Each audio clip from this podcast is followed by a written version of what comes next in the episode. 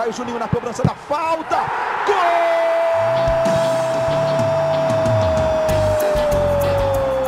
Está entrando no ar o podcast. Sabe de quem? Do Vasco! Do Vascão da Gama, do Gigante da Colina. É o GE Vasco.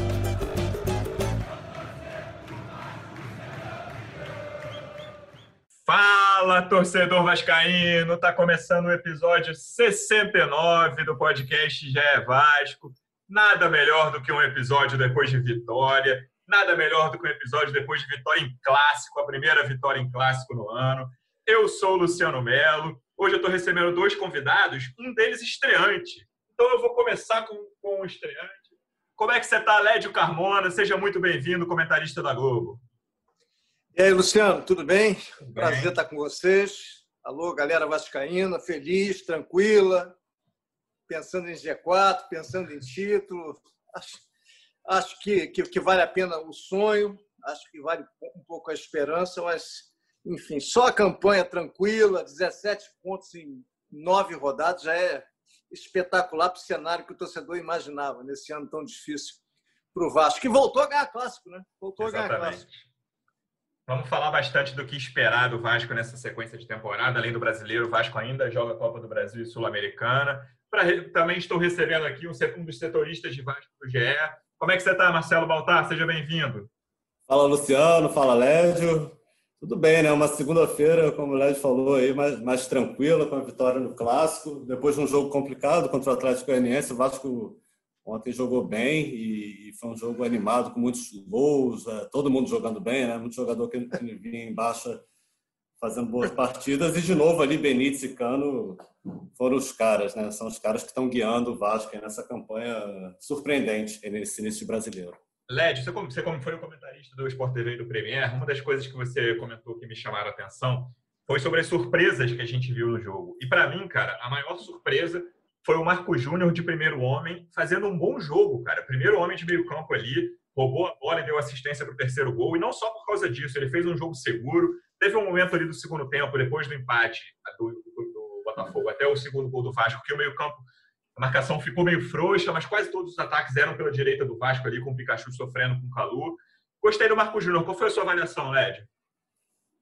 Então, eu comentei o jogo com o Maestro, né? com o Maestro uhum. Júnior. É a gente vai falar de, de praticamente todos os jogadores. Então, vamos falar só do Marcos Júnior agora. Hum. É, jogou muito bem, jogou muito bem. Talvez tenha sido. É, é, eu, eu vou me arriscar a dizer que foi o melhor jogo do Marcos Júnior com a camisa do Vasco. Jogou muita bola. Eu até me surpreendi, foi uma das minhas surpresas na hora da escalação, Isso. não com a escalação, mas com o posicionamento, que, hum. que eu imaginava que ele ia jogar de segundo e o Felipe Bastos de primeiro. Ele jogou de primeiro e o Felipe Bastos jogou de segundo. Tanto que ele, tudo bem que ele apareceu no lance do terceiro gol, fez um jogadaço, deu a bola para o Catatal fazer o gol. Mas normalmente ele foi primeiro o jogo inteiro, eventuais trocas com, com o Felipe Bastos. Essa foi uma das surpresas que o Ramon pregou ontem em cima do, do Paulo Tuori, que também pregou as deles. Mas, mas pô, se o, se o, se o Marcos Júnior jogar assim o tempo inteiro, o Andrei tem um reserva. E você pode ter aí até os dois juntos, eventualmente. Ele jogou muita bola ontem, muita bola mesmo. O melhor jogo dele com a camisa do Vasco. É, eu também achei. É uma posição que o Vasco tem carência, assim, fora o Andrei, que é um jogador hoje essencial no esquema. Ontem o Vasco e o Bruno, jogou sem. Né? É, exatamente. Ontem o Vasco jogou sem quatro jogadores da posição: Andrei, Bruno Gomes, Juninho e Carlinhos, né? Bruno Gomes suspenso, os outros três machucados. E ficou aquela. Era, acho que era a principal preocupação do torcedor antes do jogo: era, cara, como vai ser o meio-campo? E achei que funcionou, Baltar. Assim, o Marco Júnior ali com o Bastos, o Bastos que é um cara criticado, então não achei que fez um jogo ruim, assim, não, acho que o Marco Júnior jogou mais que ele. Mas achei que não comprometeu e o meio-campo do Vasco passou bem por esse teste, que era um teste difícil, e o primeiro dos três contra o Botafogo. Sim, o Marco Júnior foi muito bem. É, como você falou aí, o Vasco estava sem opção no setor, a torcida estava muito preocupada. Uhum. E, e, o Marco Júnior entrou, acho que era meio que a última opção mesmo. Assim, ele não vinha jogando, ele foi um cara que até teve uma chance com o Abel no início do ano, depois não vinha jogando com o Ramon, estava bem escanteado no elenco. E, e, entrou e surpreendeu, foi muito bem, peça muito importante ontem na vitória do Vasco.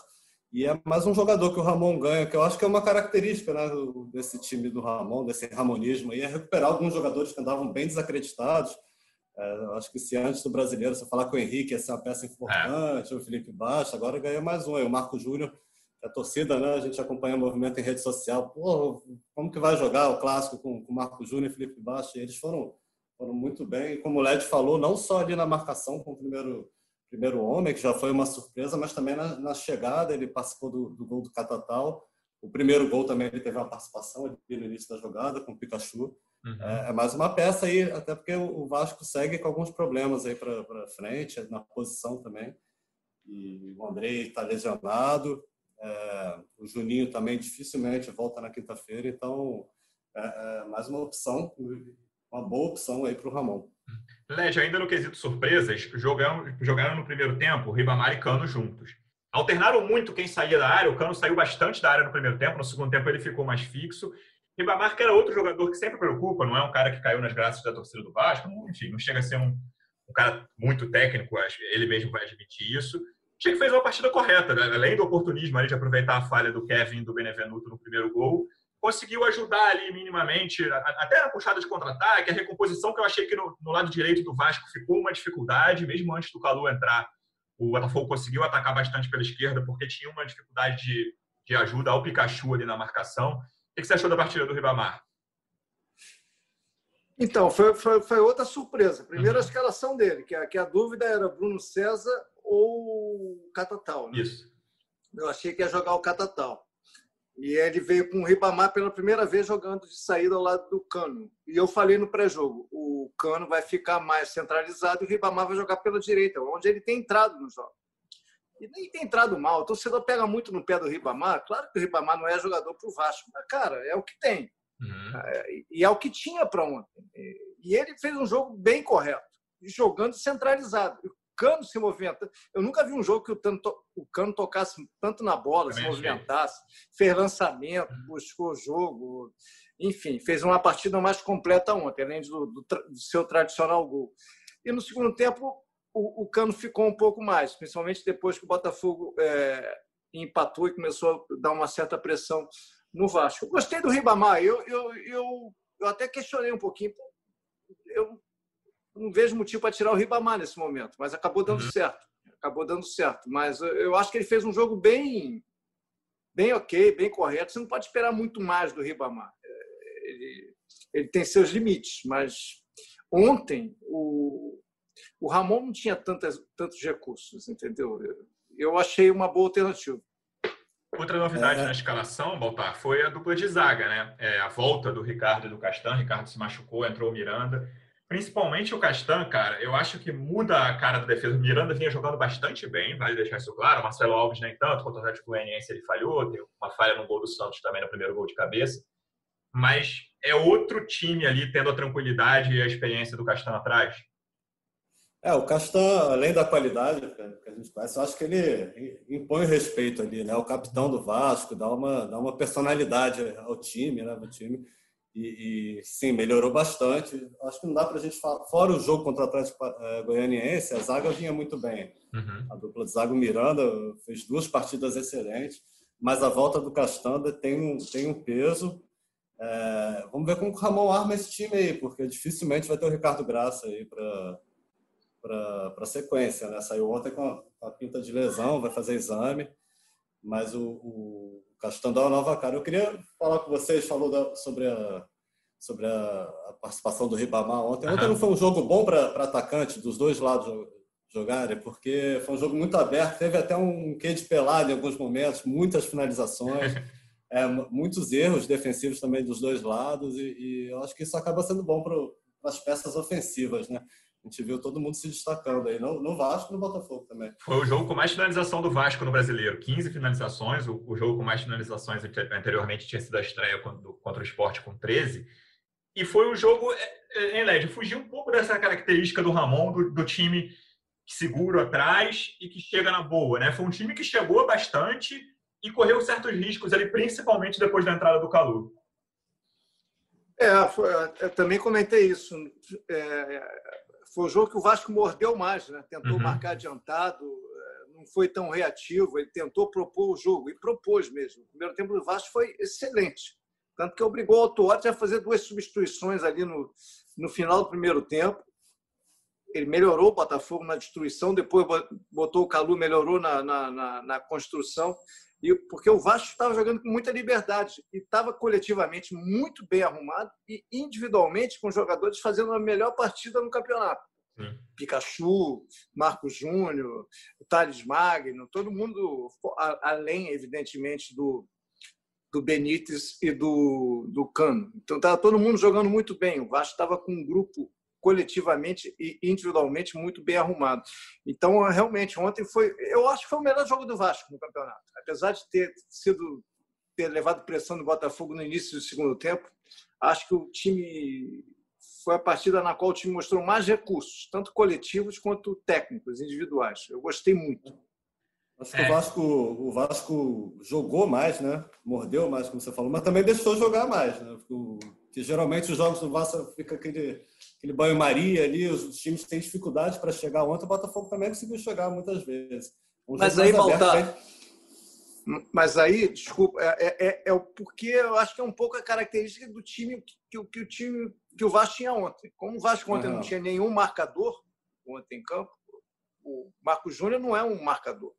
O Felipe uhum. Bastos também não. Os pegadores não estavam. Bruno Gomes, Andrei. Então, acho que o Ramon concluiu. Vou ter que botar esse cara para jogar. É. Vamos para cima, porque eles não vão marcar. Contra o Fluminense foi aquilo. O Vasco também marcou muito mal. O Felipe Bastos jogou de primeiro. Vamos arriscar mais. Pode ser que ele tenha achado uma, uma nova ideia de jogo. Com a necessidade, ele pode ter achado uma nova ideia de jogo. É, eu gosto, acho que o torcedor gosta também. O jogo fica mais vistoso, né? Foi, foi bem aberto. É, eu achei bem diferente dos últimos jogos do Vasco, assim, que os jogos do Vasco, em geral, são jogos com poucas chances para os dois lados, assim, esse, esse Vasco do Ramon, né? Não cria muito, mas também corre pouco risco. E achei que teve essa diferença primordial né, nessa partida, mas é, um jogo mais agradável. E o que, que você acha, Lédio, que isso pode indicar ou não indicar, principalmente o Botafogo, né? O Botafogo é, mudou muito durante o jogo. Para a partida de quinta-feira, assim, a gente não sabe quais são os jogadores com quem o Vasco vai poder contar. O Bruno Gomes certamente pode, porque era só a suspensão pela expulsão. Mas os outros, as outras lesões ainda, o próprio Ricardo, que o Baltar citou, Andrei, Juninho, Carlinhos, tudo. Desses todos, o Andrei é o titular, fora o Ricardo. A gente não sabe ainda com quem o Ramon pode contar.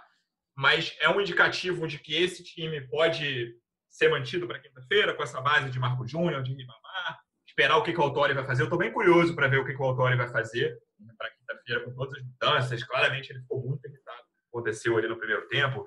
Mudou dois caras com 41 no primeiro tempo, mudou mais um no intervalo. Com 12 do segundo tempo, ele já tinha feito todas as substituições dele. O Vasco para quinta-feira, Led, você espera alguma coisa muito diferente, fora as possíveis voltas de lesões e suspensão? Ou deve ser algo nessa linha, mais um jogo bem mais agradável de se ver entre Vasco e Botafogo? Eu acho que quinta-feira é um jogo diferente, né? Porque como é o primeiro jogo da Copa do Brasil, o primeiro jogo de competição mata-mata é sempre amarrado, ainda mais clássico. Eu acho que vai ser mais amarrado. Não acho que não vai ser essa essa festa toda de, de jogo ofensivo, não. Acho que vai acho que vai ser mais travadinho. Não vai ser um jogo insuportável mas acho que vai ser um jogo. Você já está prevendo ser... jogos insuportáveis corretamente é... ultimamente. Eu esqueci de prever que Fluminense e Corinthians ia ser insuportável. É... mas é... eu acho que vai ser um jogo abaixo. Talvez um jogo com mais com mais dedo dos treinadores, menos espaços em campo. Agora, o que eu acho que o jogo de ontem deixa para o por Ramon em termos de escalação é que ele ganha na cabeça dele possibilidade de fazer em algum momento algum revezamento, entendeu? Algum uhum. rodízio.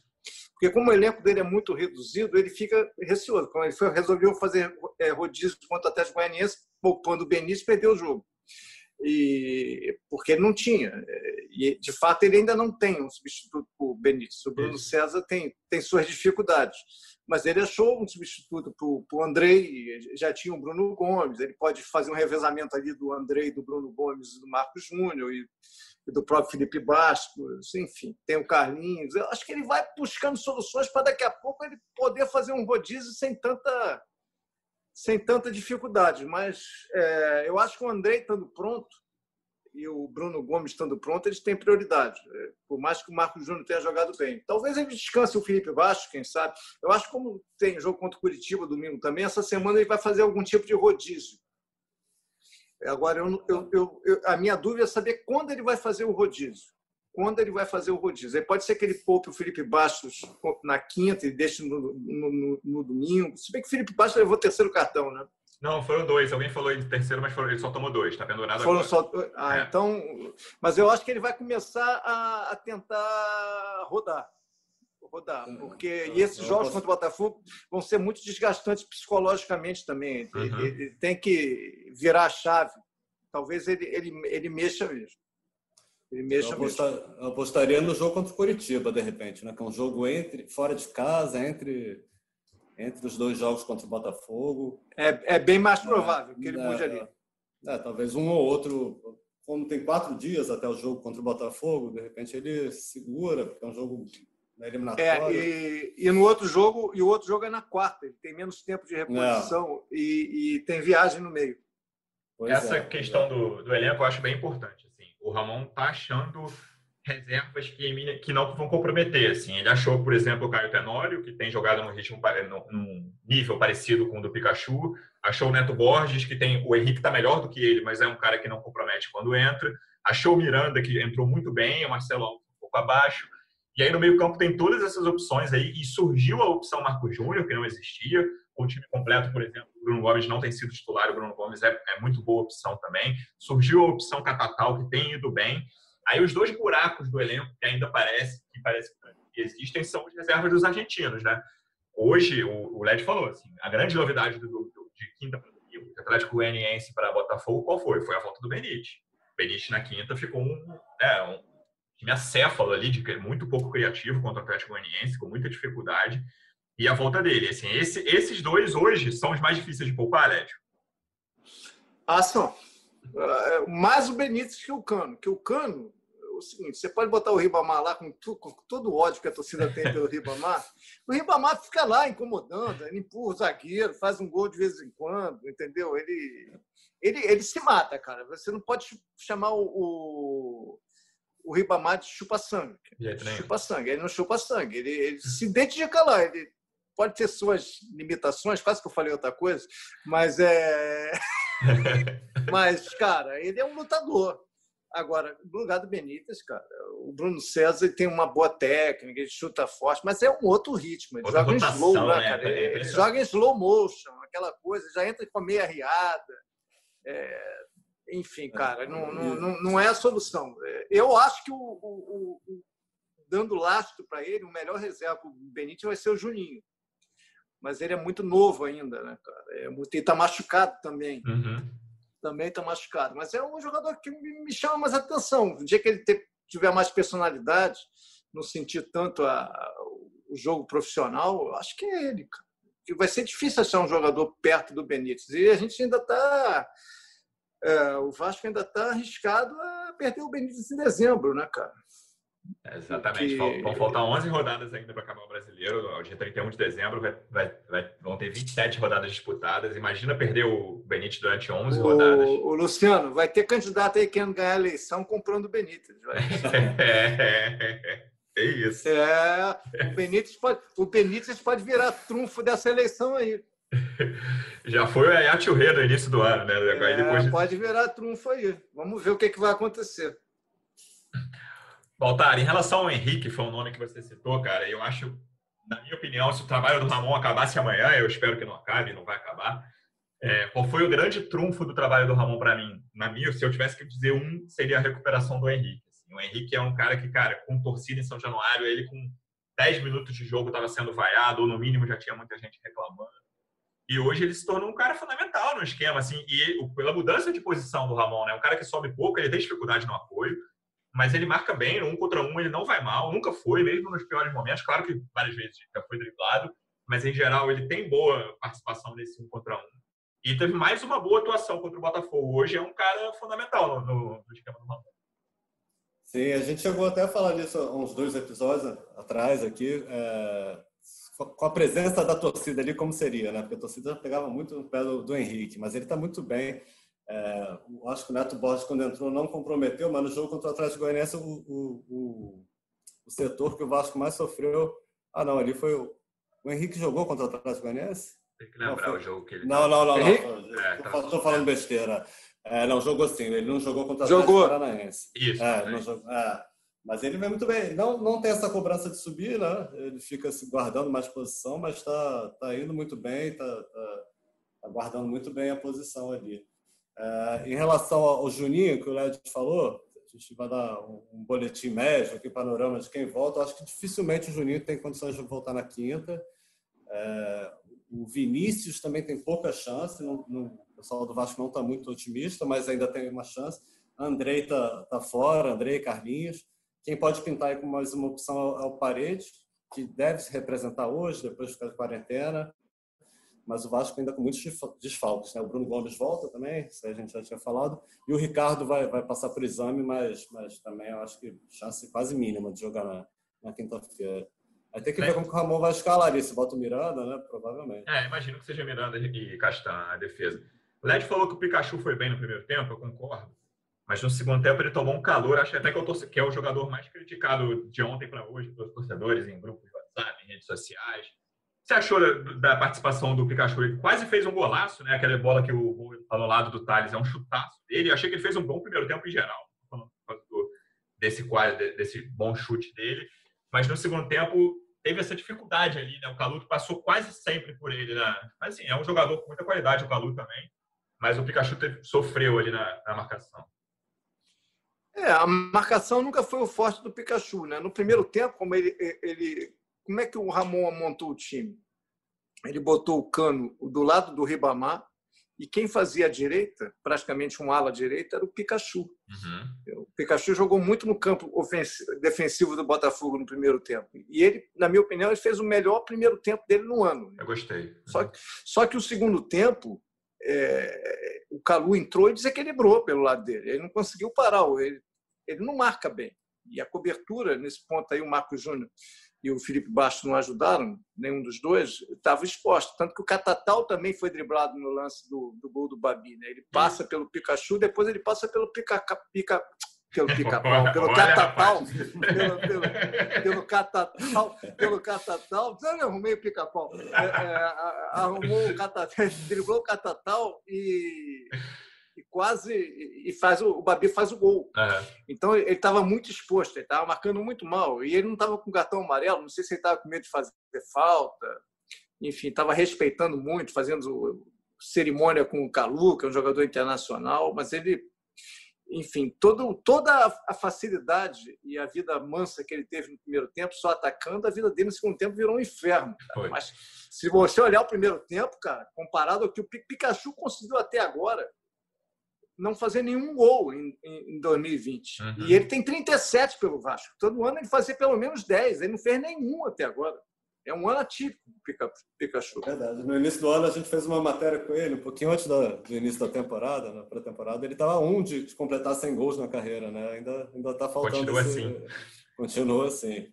Ontem quase conseguiu, né? O Led, o outro personagem do jogo foi o Catatal, né, entrou para ajudar também a marcação. Nessa parte ele nem foi tão bem, mas ele fez, ele tinha, já tinha feito uma ótima jogada que a bola passou cruzada, passou pelo Cavalieri, passou pelo zagueiro, o Thales não, não, percebeu que a bola, talvez o carrinho do Thales botasse a bola para dentro e fez um golaço, assim, um chute difícil de esquerda, não era fácil de pegar, mais uma opção que o Ramon ganha, assim, ainda parece ser um jogador a ser trabalhado, apesar de não ser tão novo assim, mas é um cara que nem fez base direito, tem a história muito legal, o Garindo fez uma boa entrevista com ele, contando que ele foi pai dele é guardador de carro até hoje, ele já foi, ajudava o pai durante a adolescência inteira. E hoje é uma opção razoável para entrar no time do Vasco e, e dar conta do recado. É, é, porque é o seguinte, não, ele tem recurso, ele não é um craque, mas um jogador forte, né? um jogador de força, é, que vai para cima. Ele, ele, lembra, em alguns aspectos, os mais velhos lembrarão, Primeiro, o Tiba, que foi um ponta-direita do Vasco nos anos 90, depois foi campeão paulista pelo Bragantino, uhum. e um pouco o Vivinho também. Ele lembra o Vivinho. Uhum. Ele vai para cima, ele é forte, ele é alto, ele é forte. E tem o corpo desses dois, assim, o biotipo. E, e, eu acho que ele é uma boa alternativa eh, eh, pelo lado esquerdo. Você tem a alternativa do Vinícius e do Parede pelo lado direito. Mas se você botar na balança o que esses três estão fazendo, o Catatal está fazendo mais. É. Não só pelo jogo de hoje. Ele já havia entrado em outras partidas. É, eu acho que foi, foi, foi bem legal a entrada dele, não só pelo gol, mas pela postura. Ele não sente peso. Ele foi, tipo assim, é o cara que entendeu que o cavalo passou e ele, ele tinha que montar no cavalo, que é a chance dele. E ele está tentando aproveitar. Foi mais ou menos o que o Marcos Júnior fez no Vasco quando ele veio do Bangu. Ele veio com o uhum. Jairim, o Jairim não montou no cavalo, ele montou e está lá no Vasco até hoje. E o Catatal a mesma coisa. O Marcelo Alves parece que ainda não montou no cavalo. É. O Catatal está galopando. tem, tem jeito, Baltar, de ser um cara, pra, como disse, como disse o Led, de ficar mais tempo no Vasco, de conseguir ter uma passagem, não sei se brilhante, não sei se ganhando títulos, mas um cara para, tipo, quando o Thales for descansar, é, o Led falou, o cara para jogar pela esquerda, deixando o Vinícius pela direita, com o próprio parede, me parece ser um cara que vai ser mais aproveitado. Sim, é um cara que, que já ganhou muitos pontos desde que chegou, né? Quando ele foi contratado, o próprio pessoal do Vasco internamente falava, ah, eles estão vindo aí meio que fazer teste, né? Uhum. Nem, ali uma parceria entre Vasco e Madureira, nem, nem o pessoal do Vasco levava muita fé. E ele, e ele hoje já mostrou, foi muito bem contra o Santos. Né? Quando ele começou como, como titular contra o Atlético Paranaense, ele não foi tão bem, mas ontem fez gol. Tem uma história de vida bem legal, né? A gente, quando ele chegou no Vasco, a gente conversou com ele também. Ele assim, a chance da vida dele. Ele sabe que se não for bem no Vasco, dificilmente vai ter chance em outro clube grande. Ele já não é um garoto, ele tem 25 anos. E, e ele também pode ser, eu não vi no Vasco, e confesso que não lembro no, no Madureira, mas ele pode ser uma opção é, como reserva do Cano também, que ele disse que jogou várias vezes como centroavante. Ele tem porte, né? É um cara uhum. que tem, sabe, sabe jogar fora da área. É, assim, o elenco do Vasco tem poucas peças ofensivas, né? Eu acho que ele, dá, ele acaba ganhando espaço nisso e, tem aproveitado aí todas as suas limitações, mas tem aproveitado bem as chances e está muito afim disso. Né? A gente citou quase todo mundo aqui, uma coisa que eu não posso deixar passar em branco. Que defesa inacreditável que o Fernando Miguel fez no fim ali, em Lédio, depois daquele rebote do Babi, na, depois que a bola bateu na trave, acho que todo torcedor vascaíno falou, já era, empataram. E aí ele estava caído quando outro lado, né, quando o Babi dá o voleio, ele consegue a recuperação, muito reflexo, muita agilidade, salvou os três pontos ali o Fernando Miguel. Olha, isso aí é, o torcedor do Vasco tem que olhar para essa defesa e, e, e, finalmente entender que o Fernando Miguel é um bom goleiro para o Vasco. Uhum. O torcedor sempre teve ressalva, ah, o Fernando Miguel, que nos... cara, é um bom goleiro, é um goleiro seguro, um goleiro sereno, tranquilo, com poder de liderança, não é espalhafatoso, não é bobalhão. Então, é, é, eu acho que, que, que, é interessante. Eu acho que o Vasco não tem problema nenhum de goleiro, tem goleiro da base no banco, o Alexander, o Lucão, enfim. É, eu acho que ele é muito bom. Ele me lembra muito a trajetória dele, a do Fernando Praz. Né? Chegou já experiente no Vasco, para ser reserva, virou titular e depois passou muita, muita credibilidade. Eu acho que ele merece essas atuações, como na decisão de pênalti contra o Goiás, para o torcedor finalmente entender que ele é importante. Eu até achei que, ele, que faltou um pouco de tempo de reação dele no gol do Babi, de fora da área. Faltou, demorou a ver a bola, eu acho, né? É, é o Júnior acha que não, que o chute era indefensável. Mas, enfim, cara, foi um belo chute. No, é, vale a discussão, mas o que ele fez ontem foi monstruoso. E, ele, é o melhor momento dele. Pra, é, eu ia falar exatamente essa frase. Ele está pegando muito, dele. cara. Ele está pegando muito, ele está tá assombroso. Está parecendo o Praz um dos melhores momentos do Praz, quando o Praz fez uma série de defesas num clássico contra o Flamengo de cinema também. Está uhum. Tá parecendo a fase agora do Fernando Miguel. Ele vira titular ali no fim de 2018, naquela briga doida contra o rebaixamento, que o Vasco se livrou naquele último jogo contra o Ceará. Ele tomou a posição do Martim faltando seis ou sete rodadas. Tem uma, eu lembro que tem uma defesaça numa cabeçada do Rodrigo Caio ainda pelo São Paulo em São Januário, o jogo que o Vasco ganhou, é o jogo que praticamente dá a posição para ele. Ele alternou, oscilou um pouco ao longo de 2019. A gente fala, já falou muito de Fernando Miguel em episódios desse podcast aqui no último ano, mas para mim vive o melhor momento dele. É, um, é uma posição em que me parece que o Vasco está tranquilo hoje. Não precisa ficar procurando gente no mercado. Acho que ele é um dos melhores goleiros desse início do Campeonato Brasileiro. Ele tem feito algumas atuações aí. A bola não chega tanto, mas quando chega, ele, ele tem sido muito importante. Além do, da, na Copa do Brasil, foi fundamental ali contra o Goiás. Ontem, ontem ele fez defesas de, de cinema. Essa última, então, garantiu a vitória. Defesaça. A gente está chegando já no, no encerramento, Lédio. A gente sempre faz, todo mundo que passa aqui, é uma pergunta fácil, já que o Vasco, é, talvez a, a melhor surpresa desse início de campeonato é até onde vai esse time do Vasco? É só isso que eu quero que você responda, mais nada. Eu não sei, cara. é, é, é, eu acho que não vai ser campeão, é, mas eu acho que Cara, você tem se continuar com essa média de pontos, como se classificam oito para Libertadores, acho que já dá para sonhar com uma vaga na Libertadores. Mas acho que o que mais deixa o torcedor tranquilo é que o Vasco tem tudo para fazer um campeonato sem sofrimento, Exato. pensando em coisas é, que vão além, além da, da, da, de uma mera briga por rebaixamento, que seja sul-americana ou que seja Libertadores, o Vasco vai brigar entre os grandes, grandes que ele é. Isso aí é o que que fica mais claro para o torcedor vascaíno. Acho que a questão do elenco, uma hora vai pesar muito, é diferente o elenco e não vai conseguir acompanhar o ritmo dos outros. Mas ficando ali no bolo, entre o oitavo e o décimo, décimo lugar, já vai ser uma campanha para deixar o Vasco numa competição internacional, que seja Libertadores ou Sul-Americana, e deixar o torcedor orgulhoso. Diante das dificuldades que o clube tem. Né? O grande legado desse campeonato, é, Baltar, pode ser essa coisa de o Vascaíno parar de ficar contando até 45, né? Que era isso. O Vasco hoje tem 17, o papo até ano passado era faltam 28 pontos. Então, acho que o grande legado desse campeonato é parar de ficar contando 45 pontos para o Vasco poder fazer um campeonato calmo até o. Eu ia falar até dezembro, mas até fevereiro nesse caso. Eu acho que, que brigar por título ainda não, não dá para pensar nisso, mas é, lá em cima, mais uma vez a gente fala isso aqui, não tem ninguém ainda sobrando, né? Esse fim de semana a gente viu vários favoritos aí, o Inter, Palmeiras, Flamengo, todo mundo caindo, tropeçando.